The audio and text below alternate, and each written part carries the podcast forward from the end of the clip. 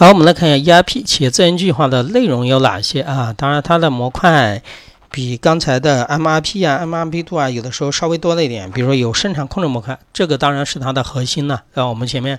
刚刚也说过了啊，你也是要围绕着生产展开的。除了生产的以外，你后面还有什么物流的管理啊？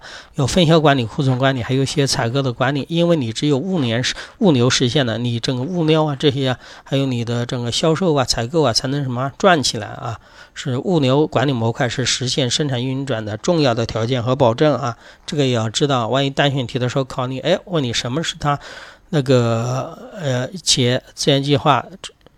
的生产运转的重要条件，知道物流管理啊，然后再看后后面一个，什么是信息的归纳呢？财务管理，哎，有的人说会计财务管理为什么是信息的收纳呢？因为你要发现啊，你最后要看的企业是一张财务报表，财务报表上面只是数字。但是为什么有的人能够通过数字知道这个企业的经营情况呢？就是以数字为载体，数字是以反映一种信息嘛，对不对？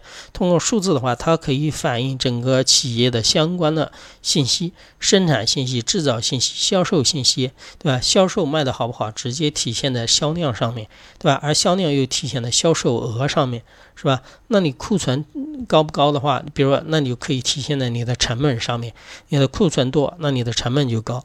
所以说，财务管理模块是信息的归纳者啊。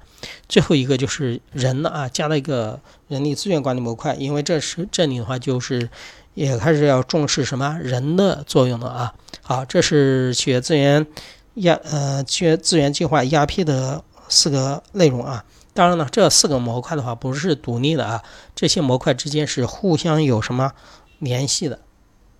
好了，这是 ERP 的内容。